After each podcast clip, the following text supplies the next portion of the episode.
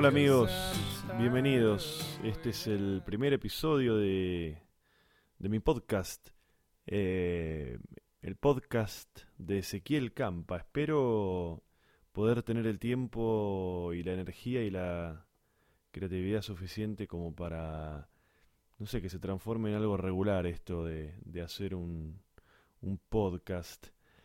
Les cuento un poco, estoy acá en mi casa, son las 3 menos 5 de la madrugada del lunes, del domingo al lunes.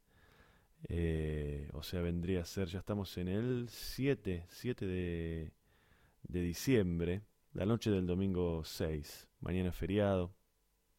Y bueno, estoy acá en mi casa, sentado en el living, frente al micrófono, con un vaso de agua. Tengo mi gata Goneta a la derecha, que ahora que empecé a hablar, se ve que le llamó la atención y se me está acercando. Espero que no me interrumpa demasiado.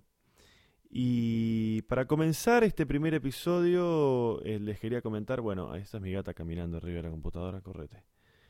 Eh, les quería contar un poco las motivaciones para empezar a, a hacer estos podcasts. Yo vengo ya de muchos años de intentar hacer proyectos y que todos queden por ahí en la nada, porque eran proyectos grupales y siempre es difícil cuando no hay tal vez el mismo nivel de interés y de entusiasmo y no hay guita en el medio. Es muy difícil llevar adelante proyectos. Y la verdad que hacer un podcast es muy fácil, eh, es algo que puede hacer una sola persona. Mm, estoy tomando agua, con mucho gusto la bandina. Y era algo que hace tiempo que tenía ganas de hacer. En realidad estoy en una etapa que a mí me gusta decirle de mucha efervescencia. Vengo de, de- hacer un viaje, de haber estado en Nueva York y en, y en, y en otras ciudades actuando y viendo un montón de comedia. Estoy justo leyendo mucho y viendo un montón de series. Yo no soy un tipo de que suele ver muchas series y nada. Y bueno, estoy, estoy viendo un montón de series. Y la verdad es que estoy en un momento muy de mucha estimulación, estoy haciendo también las funciones de mi unipersonal, ya van como 7, 8 meses y por suerte viene muy bien y no sé, siento que estoy en un momento así. Hay momentos por ahí en los que uno está más estático y este no, es un momento de, de ganas de hacer un montón de cosas. Y también lo que me pasaba era que ya hacía mucho tiempo que yo veía que, que un montón de gente alrededor mío, sobre todo gente más joven, le estaba o le está sacando muy buen provecho a, a internet, a las redes sociales básicamente, para que eso nos sirva para que sea más fácil después eh, vender entradas, ¿no? Me refiero a, lo- a la gente que hacemos stand-up, eh, no es fácil vender entradas, eh, son espectáculos independientes que no, no cuentan con el apoyo de nadie ni nada para hacer publicidad y demás, por lo general no somos gente demasiado conocida. Y no es simple, vender entradas cuesta mucho y muchos comediantes ya hace varios años que le están sacando mucho provecho a Twitter, a Facebook, a, a YouTube, eh, a Instagram últimamente. Eh, y yo siempre me sentí un poco afuera de todo eso y siempre sentía como el peso en mi cabeza de que algo tenía que hacer con eso. Eh, de que estaba perdiéndome una herramienta que por ahí hace 10, 20 años atrás no existía y que los comediantes de aquella época hubieran agradecido mucho que existiera.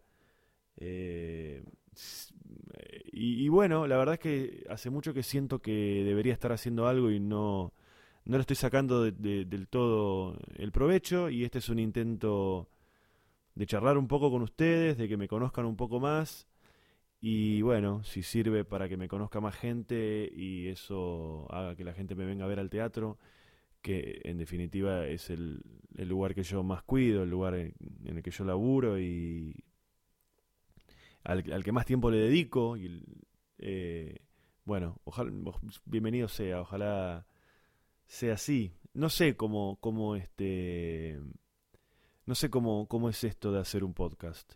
todas las cosas que, que, se están haciendo en redes sociales son absolutamente intuitivas. Eh, no hay una escuela, la única escuela es escuchar otras cosas, ver otros podcasts.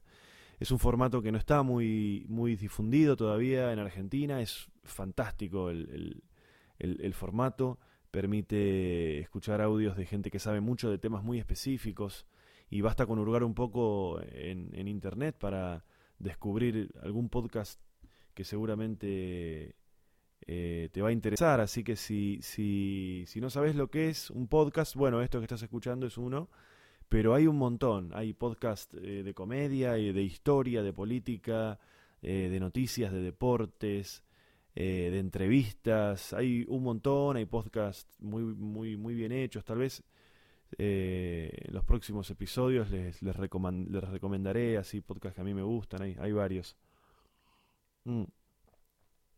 Pero les decía, esto es intuitivo, así que no sé, yo me armé una especie de mapa de lo que quiero hablar, por lo menos en este primer episodio, y espero que funcione. A mí me, me, divierte mucho, creo que, puede estar bueno.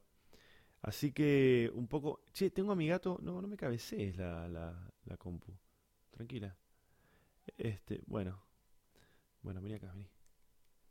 Vení. Dale, vení. Bueno, ponete ahí. Ahí está. Pero quédate ahí, ¿eh? Dale. Bueno, ahí está. Bueno, pasó para el otro lado. Un poco les quería les quería contar este lo que fue los que fueron estas últimas semanas. Eh, esta última semana mía fue una semana de ponerme al día con un montón de cosas que se me fueron atrasando por este viaje que les dije hace un, hace un, hace un ratito que, estuve en Nueva York y en otras ciudades, estuvimos en Miami eh, actuando, estuve haciendo stand-up en el eh, fui al New York Comedy Festival, que es un festival de, de stand-up que hay en, Nueva York, muy importante. Ya había estado el año pasado también actuando y este año tuve la suerte de, volver. Así que estuve unos días en Nueva York ahí actuando. Nos, tocó hacer la función justo el mismo día que, que habían sido los atentados en París. Así que estaba bastante invadida por policías y militares la ciudad, muy, muy poca gente en la calle fue una noche muy particular. Nueva York es una ciudad eh, que obviamente está muy sensibilizada con el tema de los atentados y, ni bien empezaron a aparecer las noticias de lo que estaba pasando en Francia, se empezaron a escuchar sirenas en toda la ciudad que eran, según nos decían, de las fuerzas de seguridad que se estaban desplazando y qué sé yo, estaban en alerta. Así que esa noche hicimos la función en Nueva York, en Caroline's on Broadway, que es un teatro emblemático para el stand-up. Eh, salió bastante bien, la función fue una función rara porque estaba lleno de gente hablando en el, en el teatro, es una cosa que sucede mucho en Estados Unidos donde hay una tradición del stand-up de mucho más años que acá. Es muy común que la gente en los espectáculos, sobre todo cuando es en lugares que son bares eh, o café concerts como es este Caroline's on Broadway, eh, es muy común que la gente hable, que hablen entre ellos e incluso que le hablen a los comediantes. Es algo que acá todavía no, no sucede, por suerte.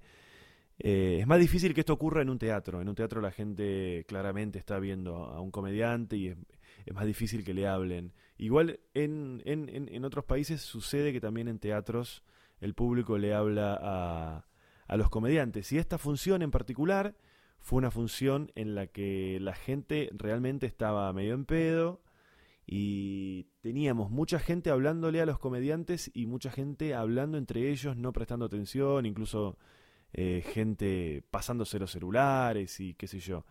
Y, bueno, cuando, cuando los, chicos, yo actué con Diego Camargo, que es un comediante de Colombia, y Natalia Valdebenito, que es este una amiga comediante de Chile, eh, tuvimos que trabajar con eso eh, haciéndolo consciente, hablando con, la gente.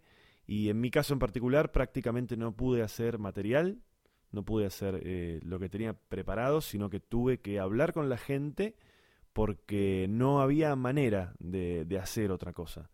Cuando el protagonismo lo quiere tener el público, eh, bueno, es impredecible lo que puede llegar a pasar y eso fue lo que pasó. Pero la semana siguiente tuvimos revancha porque actuamos en Miami. Eh, revancha, digo, no, no, no estuvo mal lo de Nueva York, pero en Miami pudimos hacer material. Hicimos una función increíble en un teatro que se llama The Fillmore, que está ahí en South Beach. Un teatro enorme, lleno de, de, de, figuras que han pasado por ahí, desde figuras de la comedia como Chris Rock. Eh, ahora iba a estar Eddie Izzard. en los pasillos se veían fotos de Louis C.K., de de bueno, ya de la música de Lenny Kravitz, los Rollings, YouTube, un teatro realmente imponente. Y ahí sí tuvimos revancha, pudimos hacer material. La función salió increíble, vino muchísima gente, muchísimos argentinos que nos agradecieron a ver que, estuviéramos allá. Fue, fue, fue muy fue muy lindo, la verdad. Pero bueno, esto hizo que, que, que yo estuviese casi 15, 20 días fuera de mi casa y se me atrasa mucho todo me voy de viaje y vuelvo y tengo todo atrasado, cuentas que se vencieron, mugre, eh, polillas, este, eh, gente que tengo que ver, ponerme al día con un montón de cosas. Eh, así que bueno, esta semana estoy con mucha sed porque vengo de un asado en el que se ve que comimos mucha sal. Y mm, bueno, esta fue la una semana en la que pude ponerme al día. Me pude poner al día, finalmente estoy ya de nuevo pudiendo dedicarme a lo mío. Y estuve haciendo eso, pagando cuentas. Me pasó una cosa eh, muy chota, que fue que este eh, fui a pagar una cosa al cajero automático. Y en el cajero automático, donde aparece la lista de cosas que tengo para pagar, me aparece que ya puedo pagar una multa que me hicieron por mi auto, una multa que todavía no me llegó. Que son esas hijaputeces de los sistemas estos, ¿no? La multa todavía no te llegó, no son claros los mecanismos para quejarse si la multa tal vez no, no corresponde. Ahora, la posibilidad de pagarlo es lo primero que aparece y funciona perfecto. Eso en particular funciona perfecto. La multa no te llega o todavía no te llegó. Después cuando te llega no sabes a dónde mierda quejarte, o te vas a quejar, o lo que sea, o, siempre hay algo raro, cámaras puestas de manera chotísima en la ruta 2, lo que sea. Ahora, la posibilidad de pagar, eso funciona bárbaro. Pero bueno, qué sé yo. Quería contarles algo más. Eh, cuando estábamos en Estados Unidos, viajé con Gabo, mi productor, y mm, cuando fuimos de Nueva York a Miami, nosotros ya teníamos arreglado eh, parar en la casa de un tío de Gabriel de Gabo en Miami. Y bueno, Gabo me había dicho dos, tres meses antes, me dice, che, cuando vayamos a Miami paremos en la casa de mi tío, que eh, es una casa súper cómoda y podemos estar ahí, no tenemos que ir a un hotel y qué sé yo, y bla, bla, bla. Eh, le digo, bueno, está bien, por mí yo encantado. Me gusta mucho más estar en una casa, si la casa está más o menos cómoda, que estar en, una, en un hotel y qué sé yo. Eh, me dijo, sí, dale, yo ya hablé con mi tío, mi tío vive allá hace muchos años, además te conoce porque ha venido a Argentina y cuando vino te ha ido a ver y qué sé yo, así que paremos en lo de mi tío, bla, bla, bla. Bueno, llegamos a Miami, eh, vamos desde el aeropuerto hasta la casa de Richie, el tío de Gabo. Llegamos a la casa, nos estaba esperando con su mujer, eh, una americana. Él hace como 40 años que se fue a vivir a Estados Unidos. Eh, tiene una imprenta que le va muy bien, imprime catálogos, imprime tarjetas, imprime folletos, imprime un, montón de cosas. Y mm, nos estaban esperando, sabían que llegábamos. Eh, ellos tienen dos hijos, los hijos estaban en otra ciudad. Así que estaba él con su mujer Shelly esperándonos en la casa en la casa esta nos recibieron bárbaro, nos sentamos en el living, eh, nos sirvieron unas cervezas, eh, estuvimos hablando de un montón de cosas, comimos algo, hablamos de comedia. A mí me gusta mucho hablar con gente, así que me contó cómo era el trabajo en la imprenta, cuánto hacía que se había ido a Estados Unidos, yo le conté de mi trabajo, hablamos de comedia, de cine, de directores, de escenas de películas, de actores, de comediantes, hablamos de un montón de cosas. Al día siguiente casi no nos vimos con él porque él se, se, iba, se va a trabajar muy temprano, así que cuando nos despertamos con Gabo él ya se había ido, estaba solamente la mujer en la casa. Estuvimos todo el día ahí, qué sé yo, comiendo, fuimos a dar una vuelta, volvimos. A la noche cenamos todos juntos de nuevo. Todo absolutamente normal, fuimos a comer a un lugar cubano. Eh, al día siguiente, el tío de Gabo, Richie, falleció. Eh, sorpresivamente. Em, eh, no, no, voy, no voy a entrar en, en, detalles, eh, pero la verdad es que em, muy... te deja sin palabras cuando sucede algo así, no... Fue muy raro todo, muy rara la, sensación. Estaba bien, no, no, es que tenía ningún problema. Eh, así que, bueno, eh, nada, todavía no, no, no, no, yo no, no, encuentro, no encuentro palabras para lo que pasó. Eh, muy triste, obviamente, todo. Y, y muy increíble y muy se siente muy en la piel esto de lo inmediato de todo, de cómo cambia todo eh, tan rápidamente, ¿no? La verdad que sin, sin palabras, no sé. Pero bueno. Eh, les decía esta semana, el viernes, no, perdón, el, jueves eh, hice función en La Plata. Fui a hacer stand-up allá a La Plata. Eh, y salimos como a las 6, 7 con, con Gabo desde acá. Nos agarró una lluvia infernal en la, en la autopista La Plata. Pero bueno, llegamos, llegamos, llegamos bien, fue una función en la que la pasé muy bien, creo que estuvo muy, muy buena la función, yo la, pasé muy bien. Tuve que hacer micrófono con cable, usar micrófono con cable, que no es algo que suelo hacer, pero la verdad es que se escucha mucho mejor. Esto es una pavada, es un detalle que no le interesa a nadie, pero no andaba demasiado bien el, el micrófono inalámbrico que habíamos llevado y terminé haciéndolo con cable y creo que lo voy a empezar a hacer con cable siempre porque de verdad se escucha mucho mejor. Eh, una, una, pavada. Pero bueno, la verdad es que la función estuvo buena. Eh, me pasó algo que siento que tengo que tener cuidado porque a veces yo, por alguna razón, estoy un poco cansado y para revertir eso tomo un speed o medio speed y qué sé yo y no me hace bien. Yo soy muy sensible a esas sustancias, incluso me pega el mate. El mate me pega. Me pega de verdad el mate. Tomo mucho mate o un poco de mate de media tarde en adelante y me cuesta dormirme a la noche. Eh, y bueno, estaba un poco cansado eh, antes de hacer la función en La Plata y tomé un, un poco de speed, dos, tres tragos.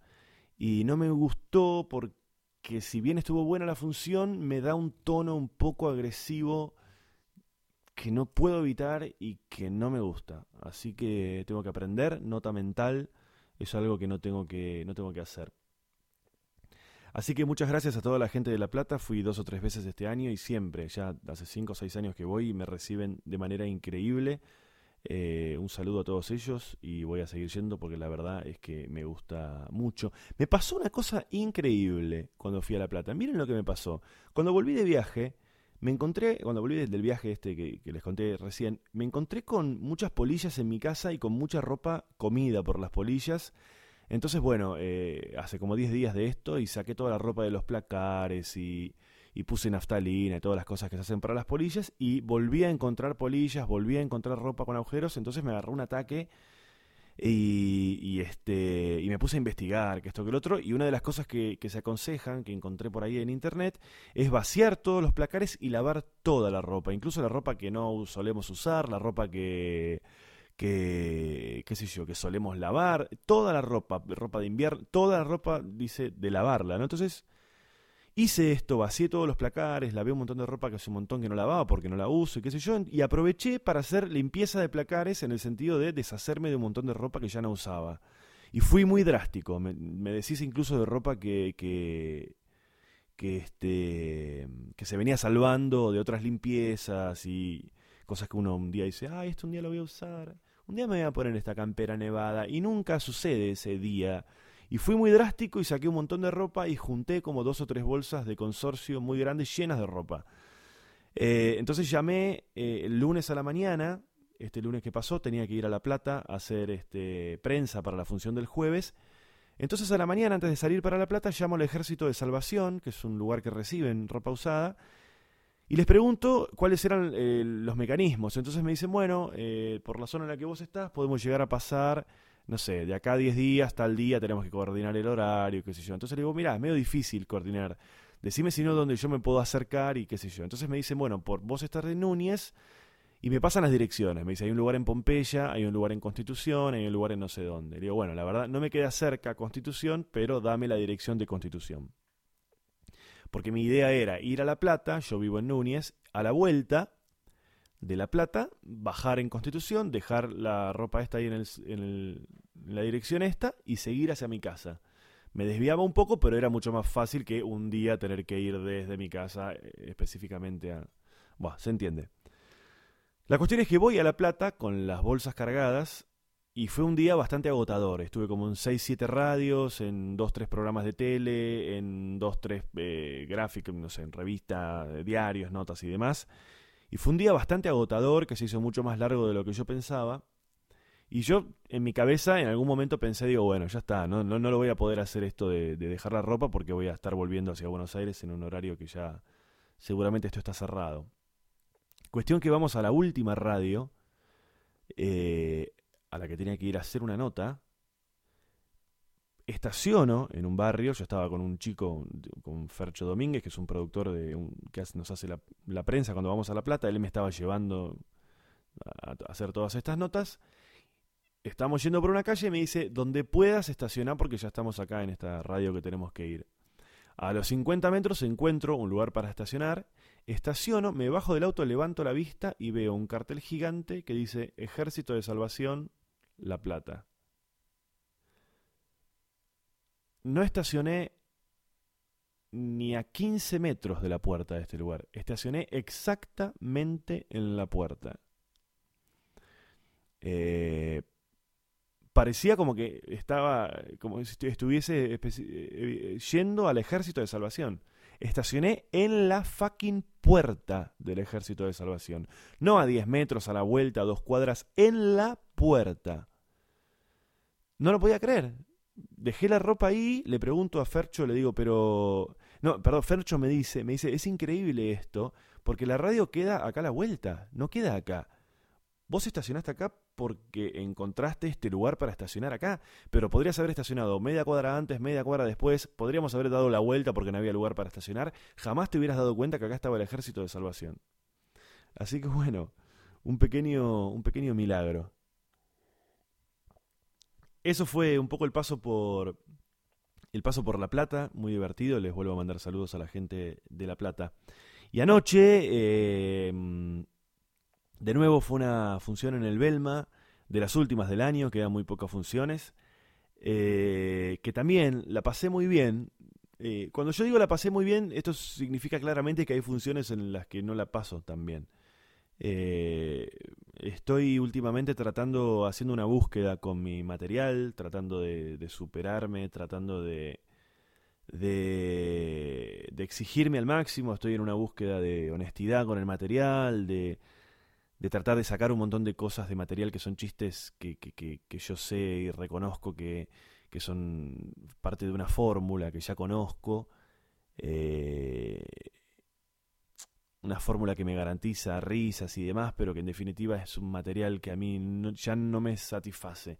Estoy tratando de ser un poco más pretencioso, de ir un poco a cosas más profundas, más honestas, porque es el stand-up y la comedia que me está gustando últimamente y es hacia donde apunto. Tengo ganas de dejar de hacer chistes pavos y, y darle de comer a la gente que cree que el stand-up es una poronga, porque muchas veces tienen razón. La verdad que a veces es un género menor y responsabilidad de que eso sea así en gran parte es de los comediantes. Hola, me da un beso mi gata. Bueno, ¿querés que te debo? Estoy hablando solo. Es la primera vez que me vais hablando solo así como un loco.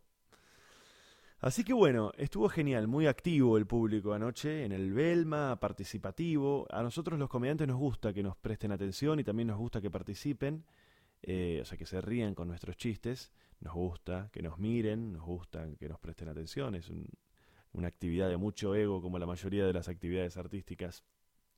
Y, mm, la verdad es que, que anoche fue una función que estaba muy equilibrado eso como la participación exacta del público en risas, en aplausos, eh, en algún que otro comentario. Y fue una función increíble, así que saludo a toda la gente que estuvo ayer en la función. La función de la noche del 5 de noviembre vendría, 5 de diciembre vendría a ser. Eso fue anoche. Y hoy, domingo, me pasó una cosa tremenda. Estaba mm, bajando las escaleras de mi casa con un auricular en la mano con el cable como si estuviese colgando. Por ahí ustedes están pensando, ah, se enredó con el cable y se cayó. No, cuando me faltaban dos escalones para terminar de bajar la escalera, el cable se puso de una, manera tal que pisé, pisé la ficha que se conecta a, supongamos, el iPod. Pisé la ficha, es el mini plug ese que tiene en la punta, y me lo clavé entero en la planta del pie. Pero entero me lo clavé, hasta pero entero, entero, entero, entero. No sé cómo, porque yo el auricular lo tenía en la mano, el cable colgando, se ve que se venía mamboleando y en un mamboleo lo pisé de una manera tal que se me clavó entero el auricular en la planta del pie. Me lo tuve que literalmente arrancar. Espero no tener nada, porque la verdad que no le di mucha más bola, pero me está doliendo. Fue hace varias horas y todavía... ¿Cómo, cómo son los accidentes, eh? ¿Cómo son los... ¿Cómo eso, la principal característica del accidente es eso, es la capacidad del accidente de ser tan impredecible. Una genialidad lo que acabo de decir, ¿eh? Pero bueno, espero que no sea nada. Este estuve viendo hoy a la tarde mm, el partido que Independiente le ganó 2 a 1 a, a Racing, ¿no? A mí no no me gusta hablar de fútbol, pero este, la verdad es que me pasa una cosa, yo soy hincha de Independiente y y tengo ganas de que, de que ganemos algo, de que nos vaya bien un par de años. No, no tengo ganas de hablar de esto, pero bueno. Me cuesta mucho, me cuesta mucho ver la, la obsecuencia de un montón de gente que conozco que laburan en los medios o que laburan en, son periodistas de partidos o, comentaristas o qué sé yo. Y me cuesta tanto verles la obsecuencia cuando yo sé que están tan a las puteadas como yo con los resultados de Independiente y no lo manifiestan y, ponen todas cosas, y, hipocresía y no se las juegan y como si me parece muy deshonesto eso. No, yo no creo en esa premisa que del aguante de que nunca... el, aguante, el aguante es decir lo que a vos te parece, eso es el aguante. ¿Qué es el aguante? Decir que eh, aunque ganes a pierda, no. No, si perdés, no. Si perdés, no. Tampoco vamos, a salir a matar a nadie, pero si perdés, no. Pero bueno, no, no nos vamos a... No, no vamos a meternos demasiado. Para ir entrando en lo que creo que es la última parte de este, de este podcast, eh, yo les contaba al principio que tengo la sensación de que estoy en una época de mucha efervescencia, porque estoy con ganas de hacer un montón de cosas, entre ellas cosas, ellas cosas, este podcast. Eh, estoy leyendo mucho, estoy viendo muchas series, todas cosas que no son o no eran tan frecuentes en mí eh, soy un lector esporádico y con las series también y, no me gusta particularmente hablar de series y, ni que me cuenten ni nada. Pero bueno, estoy leyendo mucho y para ir este, cerrando un poco esta idea, eh, quería hablarles un poco de esto. Estoy leyendo un libro de, em, que se llama I Found This Funny. La traducción vendría a ser Esto me parece gracioso. Es un libro de Jude Apatow, que no está escrito por él, sino que está es, una, es una recopilación hecha por él. De, son las, las, piezas de humor eh, favoritas de él. Eh, la mayoría de humor y otras que no son tan así de humor. Es un libro bastante gordo de como 500 páginas. No sé si existe en español. Em, y, bueno, son, son recopilaciones este, de un montón de, desde guionistas hasta, eh, bueno, comediantes, hay un montón de, recopilaciones. Estoy llegando a la mitad del libro, es interesantísimo el libro, muy, muy interesante, muy lindo, pero todavía no me reí una sola vez. Así que me gustaría, me gustaría encontrar por qué a él le parece funny esto. Voy a decir algo que no debería decir. Pero me voy a odiar por decir esto, pero lo voy a decir. Hace 10 días estuve en una fiesta en Nueva York en la que estaba Judah Patou. Y... Y nada. Eh, Name dropping se llama esto. No sé por qué lo estoy haciendo. Me avergüenzo de mí mismo. Si hubiese leído el libro antes de, cruzármelo en esta fiesta, este, eh, tal vez me, hubiera, no, no, sé si me hubiera atrevido. Me he cruzado con gente así que admiro mucho y, no, me, no, suelo atreverme a hablarles, pero por ahí estaba medio en pedo, así que por ahí me hubiera atrevido a decirle, che, pero estoy leyendo tu libro y no, ya llegué a la mitad y todavía no me reí una vez. Es increíble el libro, está buenísimo. Pero dice, encuentro esto gracioso, I found this funny. Y no, todavía no me reí una sola vez. Pero nada, está muy bueno el libro. Y les quería contar específicamente eh, uno de los relatos que están dentro de este libro que se llama eh, No Contact Asshole, que la, la traducción sería algo así como sin tocar, idiota. Es uno de los relatos que está en este libro, es de Jonathan Ames. Jonathan Ames es un escritor americano que es autor de varias novelas y memorias cómicas y es conocido por sus historias autodegradantes sobre sus aventuras sexuales, de las que habla sin tapujos. Esto lo estoy leyendo, no lo estoy diciendo de memoria. Y en 2009 creó la serie de televisión que por ahí alguno de ustedes vio que se llama Bored, Bored, Bored to Death Muerto de aburrimiento, que la pasaban por HBO, es una serie con Schwartzman, Galifianakis y Ted Danson. Eh, en este relato en particular, Ames cuenta una experiencia en primera persona, eh, cuenta que él, un escritor, es padre soltero de un, de un nene pequeño y en su ciudad le cuesta mucho concentrarse para escribir porque tiene que atender a su hijo y las obligaciones diarias no le permiten trabajar en su escritura. Entonces el tipo decide irse unos días a la ciudad en la que vive su madre, la abuela del niño, porque él dice, bueno, eh, estando en esta ciudad, mi vieja me puede cuidar al, al, a mi hijo durante varias horas por día y eso me va a permitir a mí concentrarme en mi, en mi laburo de, escritor, cosa que no estoy pudiendo hacer en mi ciudad. Entonces se va a esta ciudad eh, y, no sé, supongamos todos los días la madre, eh, cuatro o cinco horas, le cuida al pendejo y él se va a un bar o se va a algún lado o a la, o a la biblioteca de la ciudad y, se dedica a escribir. Eh, al principio está todo bien hasta que lo que sucede es que pasan un par de semanas y él se empieza a realmente sentir como aburrido y poco estimulado en esta pequeña ciudad. Se ve que él es de Nueva York y, y, bueno, es una ciudad en la que siempre están sucediendo cosas, en la que siempre te puedes entreverar en alguna historia, pero cuando se va a esta ciudad se empieza a embolar, a aburrir. Y entonces encuentra en un, en un diario gratuito de distribución así como local, ahí del, del, pueblo, un diario chiquitito, encuentra un aviso de una de estas este, mujeres sadomasoquistas que ofrecen sus servicios para someter a un tipo y pegarle latigazos y juego de roles y me pongo látex y te encadeno y que esto que el otro. Entonces, eh, acuerda una cita con esta chica.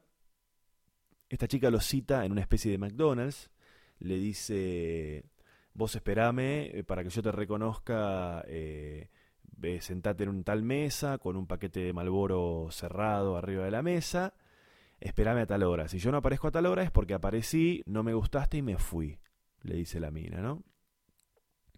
Entonces el tipo este, hace esto y a la hora exacta que la mina le había dicho que iba a aparecer, la mina aparece. Evidentemente le gustó lo que vio del tipo. Hablan dos palabras y la mina le dice que lo va a llevar a un lugar donde va a suceder este encuentro, pero por razones de seguridad, porque no sabe qué tipo de loco puede llegar a ser este tipo, le va a vendar los ojos. Entonces le venda los ojos como si lo estuviese secuestrando, lo sube a un auto, da un par de vueltas, qué sé yo, y como a los 20, 25 minutos paran en un lugar, lo baja el tipo del auto, eh, entran en una casa, él siente que están adentro de una casa, siente que bajan hacia un sótano, y cuando ya están en el sótano, cierran las puertas, qué sé yo, encienden las luces y le sacan el vendaje de la cara y se encuentra en un sótano así bastante lumpen, eh, húmedo, desordenado y con una especie de sillón para agarchar ahí y un arnés y un, y un caño para, no sé, hacer todas estas cosas, qué sé yo.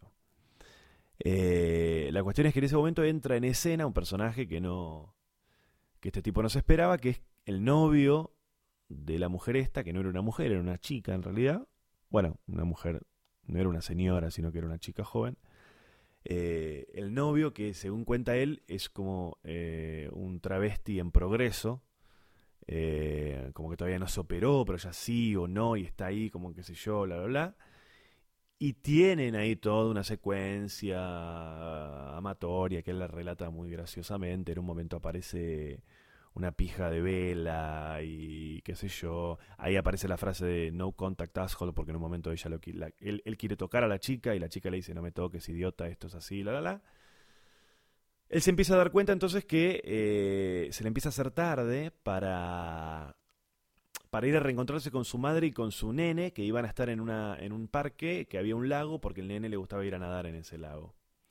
Entonces, este empieza dentro de su cabeza la contradicción, ¿no? Él es un tipo, este, un padre soltero con un perfil y de repente se encuentra con que se le está haciendo tarde para ir a buscar al hijo porque está enfiestado con una mujer sadomasoquista y su novio en vías de ser este de travesti, mujer travestirse y qué sé yo, eh, este mm, en un sótano de una ciudad y qué sé yo y qué onda, ¿no? Y bueno, termina yendo al parque este y se encuentra con, la mujer y con el hijo nadando ahí.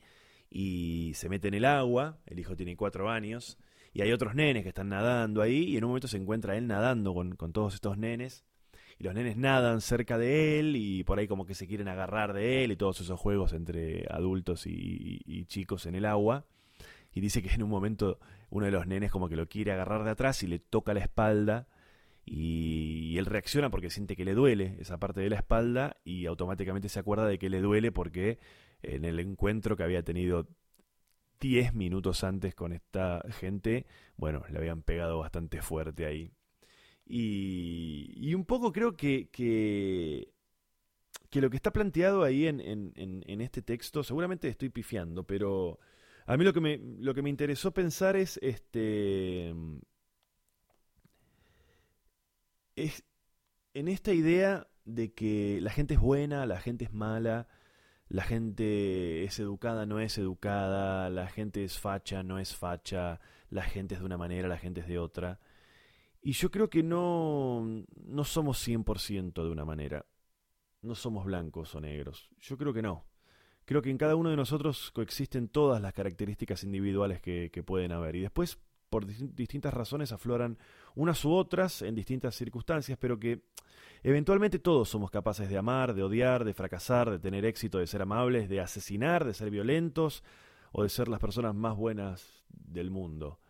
Eh, de verdad no creo que alguien sea 100% eh, una cosa u otra. Por eso se ven contrastes. Por eso alguien que parecía una persona de bien un día nos enteramos que mató a alguien, o nos enteramos que alguien que creíamos que era un hijo de puta hizo o viene haciendo un acto de absoluto desinterés este, para ayudar a, otra persona. Eh, por eso creo que no es muy aconsejable ser fanático de nada ni de nadie, porque el fanatismo admite la estupidez y creo que nadie en este mundo es 100% de una manera.